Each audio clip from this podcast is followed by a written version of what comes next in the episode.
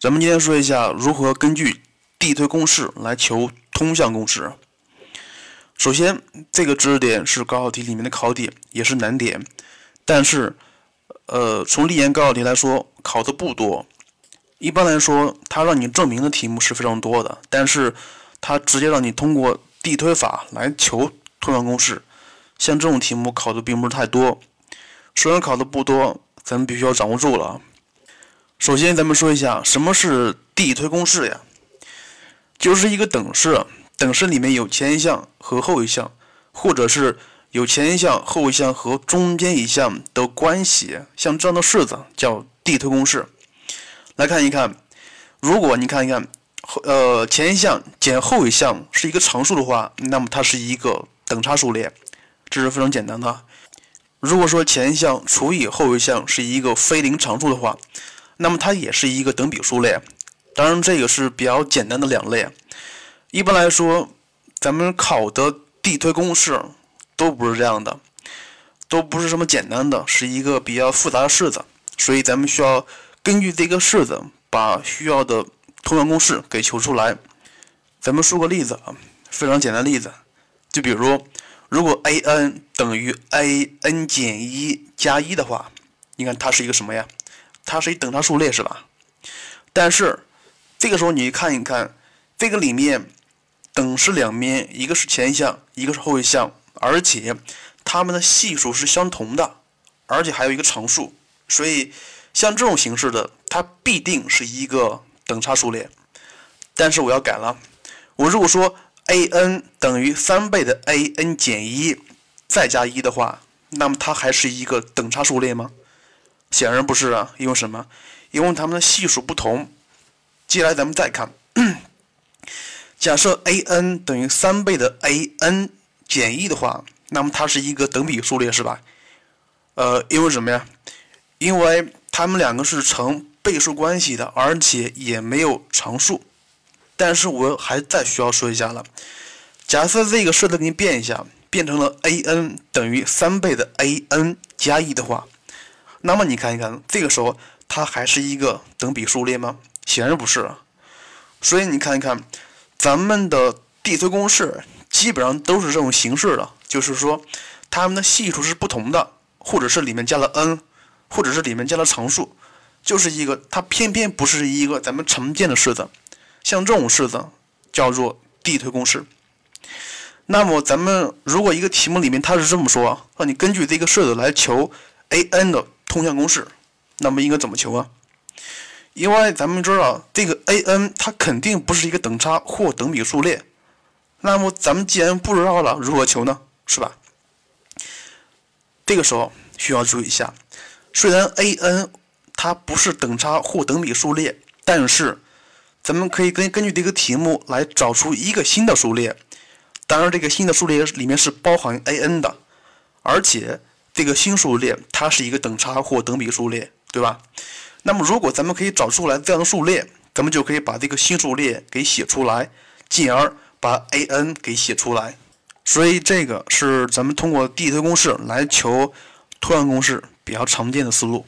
那么你可能会问了，就是如何把这个新的数列？给找出来呢？到了这一步是需要一些技巧性问题了。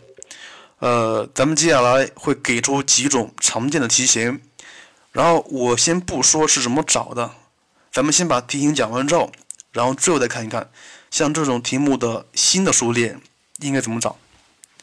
接下来看第一类是比较常见的，是知道 a n 和 s n，就是说一个等式里面有项数也有和。让你求 a n 的通项公式，当然像这个是比较简单的，让求 a n 里面还有和，所以咱们需要干嘛？咱们需要把和转化成为项数，所以咱们在这儿需要用公式了，就是 a n 等于 s n 减 s n 减一，这里有个前提也是 n 是大于等于二的，另外还有一个 a 一等于 s 一。像这个里面的 n 其实就是一。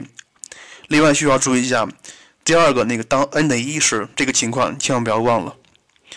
咱们看看题目：已知正向数列的前 n 项和 S n 满足这个等式，是十倍的 Sn 等于 An 方加上五倍的 An 加六，它且 a 一、a 三、a 五、a 十五是等比数列，任求数列的通项公式啊。像这个题目，非常显然，这个等式里面有和，所以咱们需要把和转成为项数啊。所以咱们需要再写一个十倍的 Sn 加一等于 An 加一方加上五倍的 An 加一加六，然后这个时候两个式子相减，两个式子相减，但是你需要注意一下，你写这个式子。里面的 n 是要大于等于一的，是大于等于一的啊。然后两个式子相减，减完之后你会发现可以得到 a n 加一减 a n 等于五，所以这个时候 a n 是一个等差数列，而且公差是五。那么接下来咱们需要求 a 一，通过这个式子，就是十倍的 s n 这个式子，咱们可以把 n 换成一，因为里面的 s 一就等于 a 一。所以通过这个，咱们可以求出来 a 一等于二或者是三，但是都可以取吗？不一定，因为这个题目里面还有一个条件是 a 一、a 三、a 十五是等比数列，所以咱们试一下，当 a 等于二时符合吗？是符合的。当 a 一等于三十符合吗？不符合。所以这个时候咱们里面的 a 一只可以取二。所以像这个题目你需要注意一下，当一个数列题里面出现两个值时，你要根据条件要学会取舍，一般是需要舍掉一个的。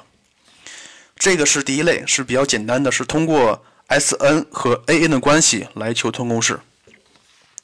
接下来看第二种，是用那个累加法来解。累加法，它是这样的形式，是前一项减去后一项，它是一个关于 n 的式子，关于 n 的式子，但是需要注意一下，它虽然是相减的。但是这个时候你要会发现，a n 加一和 a n 的系数是相同的，它们都都是一，只不过中间是一减号而已。那么如果说 a n 加一减去二倍的 a n 等于一个 f n 的式子，那么这样题目就不可以做了。所以需要注意一点，系数是相同才可以。那么需要问了，为何用累加法呢？你看一看这个里面，a n 加一减 a n 等于 f n，所以你看。你可以令 n 等于一，n 等于二试一下，就是说它总是相邻的两个，总是一个正一个负的。所以咱们把式子写出来，然后等号左右分别相加的话，那么就可以把中间的全部消掉，只剩下第一项和最后一项了。所以这个也是累加法比较常见的思路吧，算算是这样。咱们看看题目啊，已知。a 等于二分之一，a n 加一等于 a n 加上 n 方加 n 分之一，让求 a n。然后你看一下这个题目，a n 加一和 a n 的系数是相同的，对吧？而且它符合这个 a n 加一减 a n 是一个 f n 的式子这种形式，所以咱们令里面的 n 从一到二到 n，咱们再试一下。然后是 a 二减 a 一是一减去二分之一。a 三减 a 二是二分之一减三分之一，然后写到最后一项是 a n 减 a n 减一等于 n 减一分之一减 n 分之一。那么这需要注意一下了，就是这个题目里面给了 a n 加一等于 a n 加上 n 方加 n 分之一，那么我最后一项是不是可以写成 a n 加一减 a n 呢？当然可以这么写，但是不建议啊。然后你看一看，如果你相加的话，你累加的话。只剩下第一项和最后一项。如果你这么写的话，它剩下 a 一和 a n 加一，而它需要的是 a n，所以这个时候你需要注意一下，你需要什么再写什么东西。呃，这儿再需要注意一下，就是题目里面给的 n 方加 n 分之一，非常显然它是可以分裂的，分裂成两个数相加的形式，这个不说了。所以你看累加法的形式是前一项。减去后一项是一个关于 n 的式子这种形式的，但是需要注意一点，呃，它们的长它们的系数是相同的才可以。然后接下来看跟那个累加法相似的一个题型，叫累乘法。累乘法是 a n 加一除以 a n 等于 f n，就是说，呃，前一项除以后一项是一个关于 n 的式子，像这种题目。其实是一样，你看一看，如果你这个里面的 n 从一到二到 n 都试一下的话，你会发现，一个是 a 二除以 a 一，一个是 a 三除以 a 二。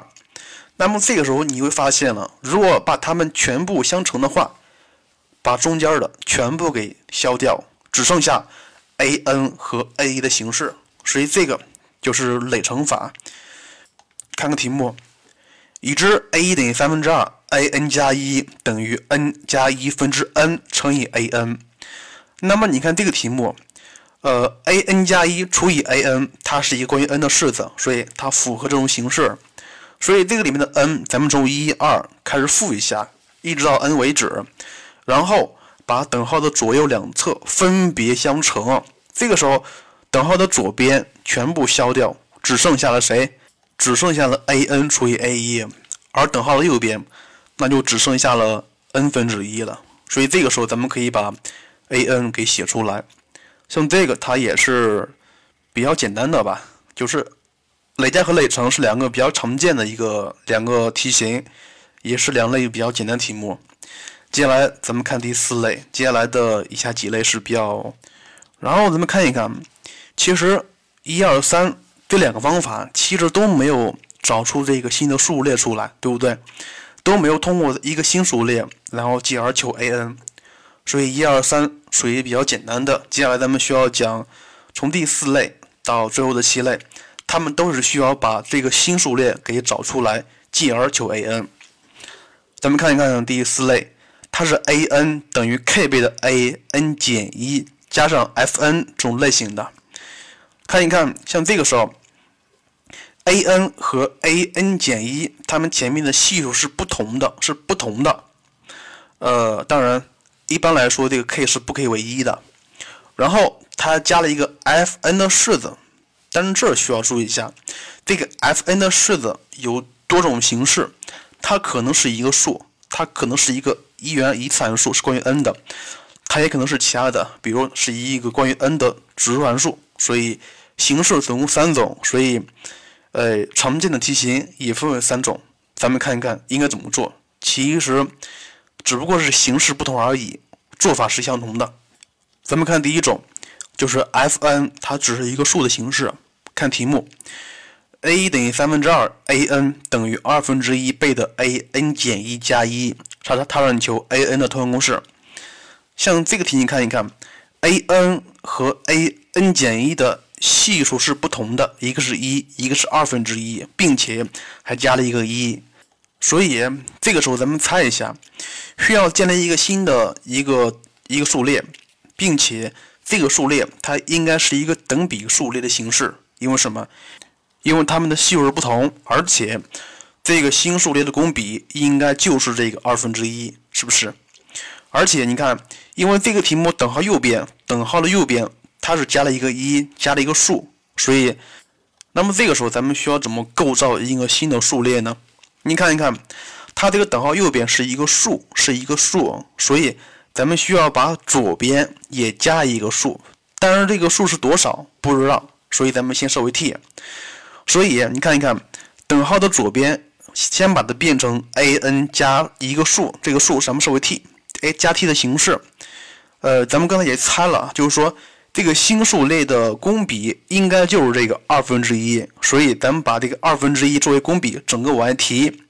但是需要注意一下，就是你提完之后，它这个括弧里边应该是是个什么东西？而这个括弧里面还需要考虑一吗？不需要考虑，是吧？因为你如果觉得这个新数列它是一个等比数列的话，那么它括弧里边就应该是等号的左边，左边的下一项，是不是？而等号的左边是 a n 加 t，而等号的右边就是下一项应该是 a n 减一加 t 的形式，这样才可以对。所以，然后你把这个式子给它展开了，跟原来这个式子相对比，就可以把 t 给求出来。这个时候的 t 等于负一，所以，呃，你会发现了 a n 减一等于二分之一 a n 减一减一，所以出现一个新数列。这个新数列是 a n 减一，它是一个等比数列，而且公比是二分之一，首项是负三分之一，所以咱们可以根据公式把 a n 减一的通项公式给写出来，对不对？然后进而写 a n 的通项公式。所以像这个就是咱们比较常见的，呃，f_n 它是一个数的形式。接下来咱们看第二种，就是 f_n 是一个关于 n 的一元一次函数的形式。这个时候应该怎么解？其实是一样的。咱们看题目，在数列里面，a 顶三 a_n 等于二分之一倍的 a_n 减一加 n 加一。来看一下，这个时候。a_n 和 n 减一的系数还是不同的，还是这个二分之一，并且这个等号右边是加了一个关于 n 的一次函数的，所以咱们可以猜一下，它们既然系数不同了，那么这个新数列的公比应该就是这个二分之一，应该就是这个二分之一。呃，咱们在这儿需要说一下，就是说，如果等号左边的 a_n 的系数不为一的时候，应该怎么办？比如，呃，三倍的 a_n。等于二倍的 a_n 减一加一的形式，这个时候应该怎么办？那么咱们需要，咱们一般是把等号左边的系数化为一的，然后这样才可以看出来公比是多少。所以这个时候，咱们猜了，这个新数列应该是一个 a_n 加上一个一次函数的形式，并且它的公比是二分之一。所以这个时候应该怎么设呀？这个时候应该设。呃，等号的左边应该设成 a_n 加上一个一次函数，咱们知道一次函数应该是 k_x 加 b 的形式，对不对？所以咱们加上 a_n 加 b。当然，这需要说一下，a_b，x_y，k_b 是一样的，只不过表示形式不同而已。所以等号左边换成了 a_n 加 a_n 加 b，然后把整个的公比二分之一往一提。这个时候注意一下，你提完之后。括弧里边应该是等号左边这一项的下一项，是不是？下项是什么意思啊？是把等号的左边的 n 全部换成 n 减一，所以换完之后，它就应该是等号左边是 a_n 加 a_n 加 b，等号右边是二分之一括弧 a_n 减一加上 a 倍的括弧 n 减一加 b，然后全部展开，跟题目里面这个设置相对比，求 a 和 b 呀。求完之后，a 等于负二。b 等于零，所以就可以把求完之后，咱们可以发现一个新数列。这个新数列是 a_n 减 2n，它是一个等比数列，公比是二分之一，首首项是一，所以咱们可以写它的通项公式了，进而求 a_n 的通项公式。这是第二种，里面的 f_n 是一个关于 n 的一元一次函数。接下来看常见的第三种，就是 f_n 是一个指数函数的时候。应该怎么办？其实一样，咱们看题。例六，在数列里面，a_n 等于二分之一倍的 a_n 减一加上三分之一倍的 n，让你求通项公式。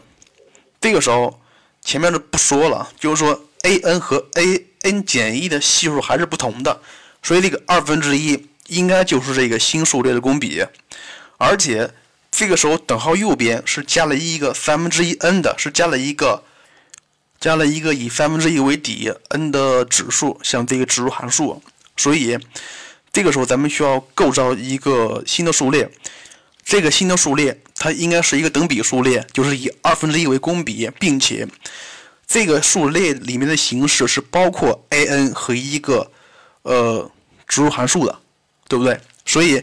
这个时候咱们需要怎么设呀？因为这个题目里面给了这个三分之一的 n 次，所以咱们要用得上。所以，呃，等号的左边应该变成 a_n 加上三分之一的 n 次，这样对吗？这样不对啊，需要注意一下。呃，咱们加的并不是一个标准的一个指数函数，这个的前面可能会有一个系数，所以咱们需要把系数设为 a，也就是说。等号左边是 a_n 加上 a 倍的三分之一的 n 次，非常简单了。等号右边是提一个二分之一，然后写成左边的下一项，就是 a_n 减一加上 a 倍的三分之一的 n 减一次，然后把它展开，跟题目里面这个式子相对比，求 a，a 等于负二。所以这个时候咱们就发现了。这个新数列应该是 a_n 减二乘以三分之一的 n 次，它是一个等比数列，公比是二分之一，首项是负六分之五，所以进而可以把 a_n 给写出来。所以你看看，呃，第四类，第四类里面里面有包含了三小类啊。其实他们的做法是一样的，做法是一样的。首先你要猜出来，你要根据它们的系数不同，先把这个新数列的公比给猜出来，然后看一看等号右边它加了一个什么形式，所以等号左边也要加一个什么形式，然后构成一个新的等比数列才可以。接下来咱们看第五类，第四类只只是前后两项递推形式。接下来看第五类，第五类是前中后三种递推形式应该怎么处理？其实像这种是一样的。第五类是 a n 加二等于 k 倍的 a n 加一加上 m 倍的 a n 这种形式，有三种，有三种。这个时候咱们想一下，咱们想一下咱们学过的那个等差中项性质，它们也是三项的形式。呃，它是这样的形式，是 a n 减一。加上 a n 加一等于二倍的 a n 的形式，但是你看这个式子，它们有什么性质没有？是前面一项和后面一项，它们的系数是相同的，对不对？而且中间一项的系数是二，这样才可以。但是你看这个式子，a n 加二等于 k 倍的 a n 加一加上 m 倍的 a n，非常显然，它的前一项是 a a n。后一项是 a n 加二，它们的系数是不同的，一个是一，一个是 m。来看一下中间那一项的系数是 k，它也不是二，所以肯定不是一个等差数列了，是吧？所以一个新，咱们需要构造一个新的数列，它既然不是等差了，那它就是等比，对不对？所以咱们可以猜出来，它应该需要构造一个新的等比数列的形式，并且。这个里面有三项，所以咱们需要做一个整合，而这个新的数列它就应该是，呃，前项和中间一项，这个整体的一项和中间这一项和后一项它们整体的关系，对不对？所以这个时候咱们需要怎么设呀？咱们需要把它列成一个形式，这个形式是 a n 加二减去 x 倍的 a n 加一。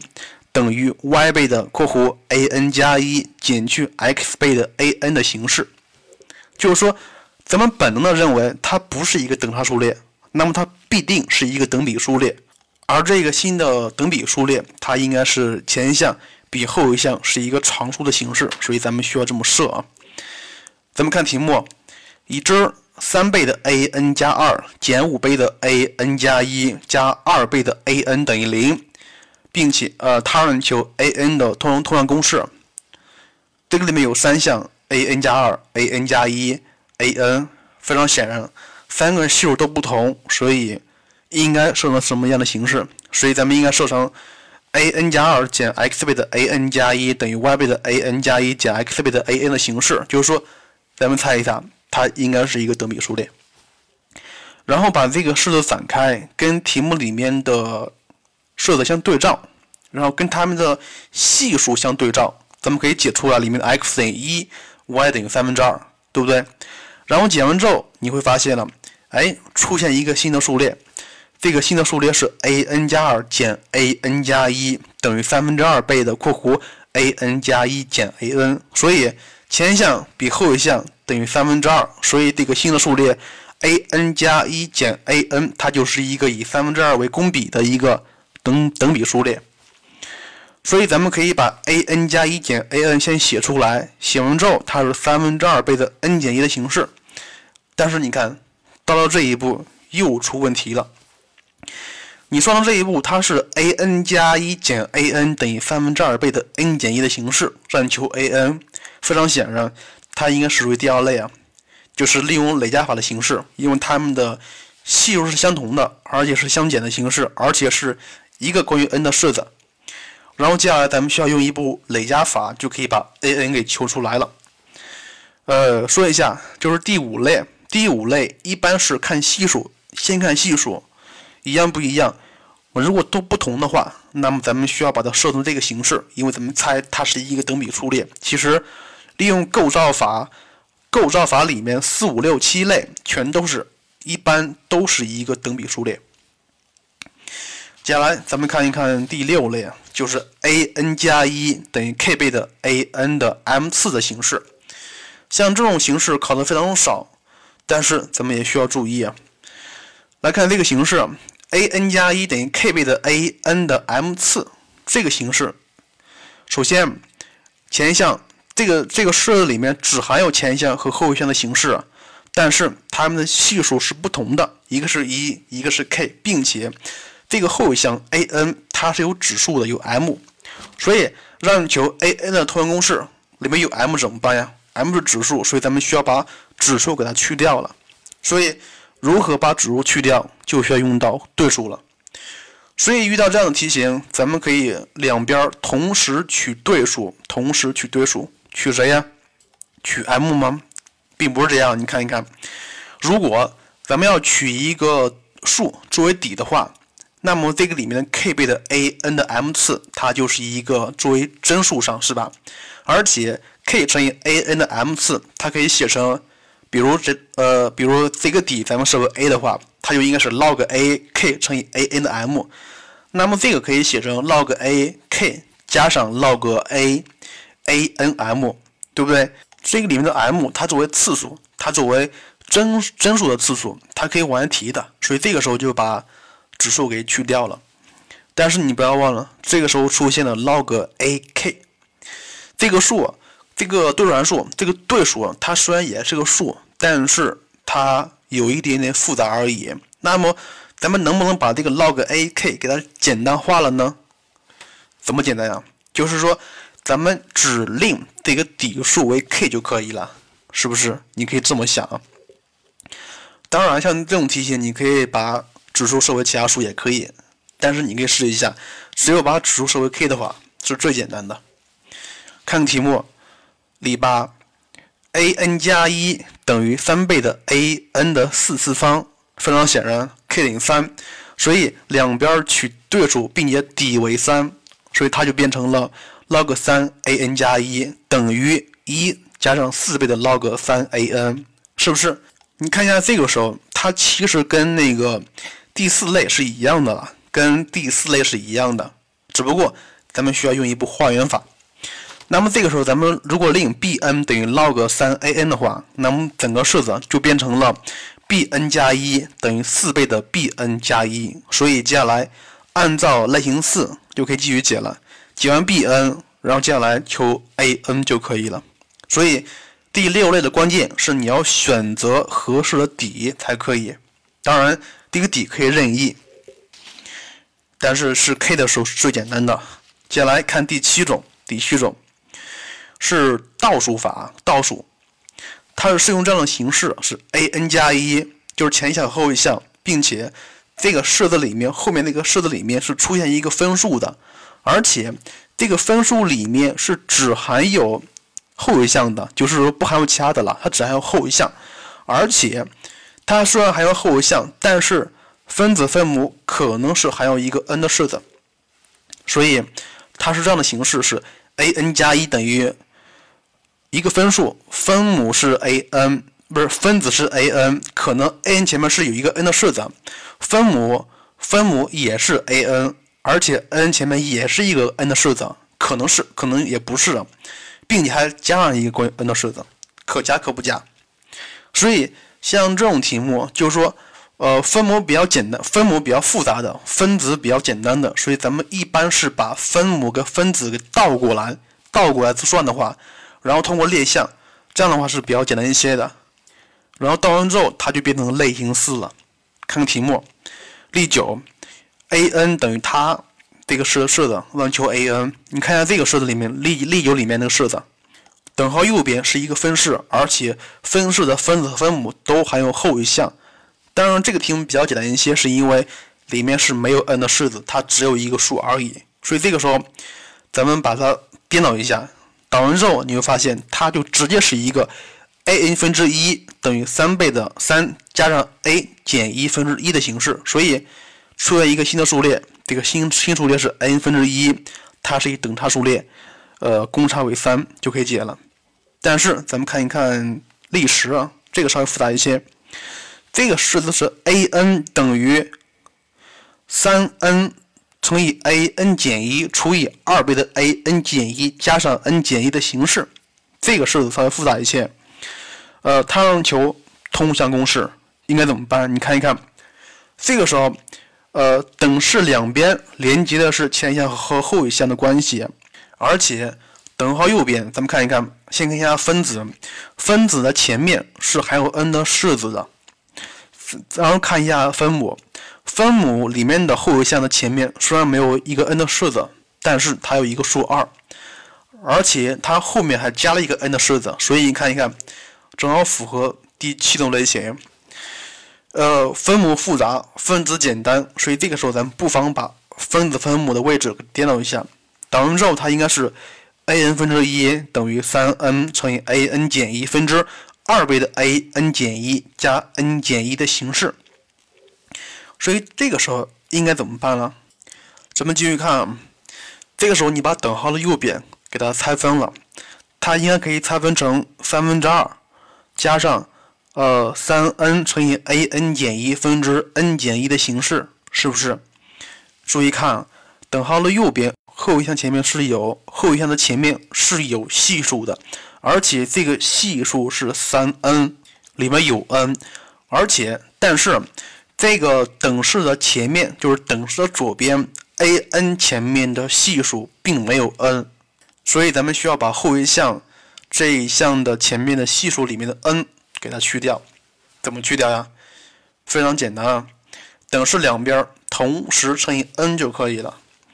然后乘完之后，你会发现它得到一个东西，就是说 a n 分之 n 等于三分之二加上三分之一乘以 a n 减一分之 n 减一。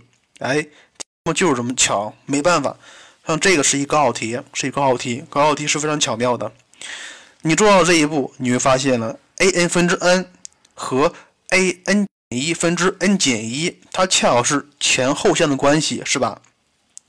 而且这个后一项前面是有一个常数作为系数的，并且它还加了一个常数三分之二，所以到了这一步，它又转化成为咱们的类型四了，对不对？如果这个时候，如果你再用一步化元法，就是令整个的令。a n 分之 n 为一个 b n 的话，那么它就是 b n 等于三分之二加上三分之一乘以 b n 减一。所以，将来按照第四类就可以求出来 b n 的式子，继而可以求 a n 的式子。这个不说了，答案非常简单。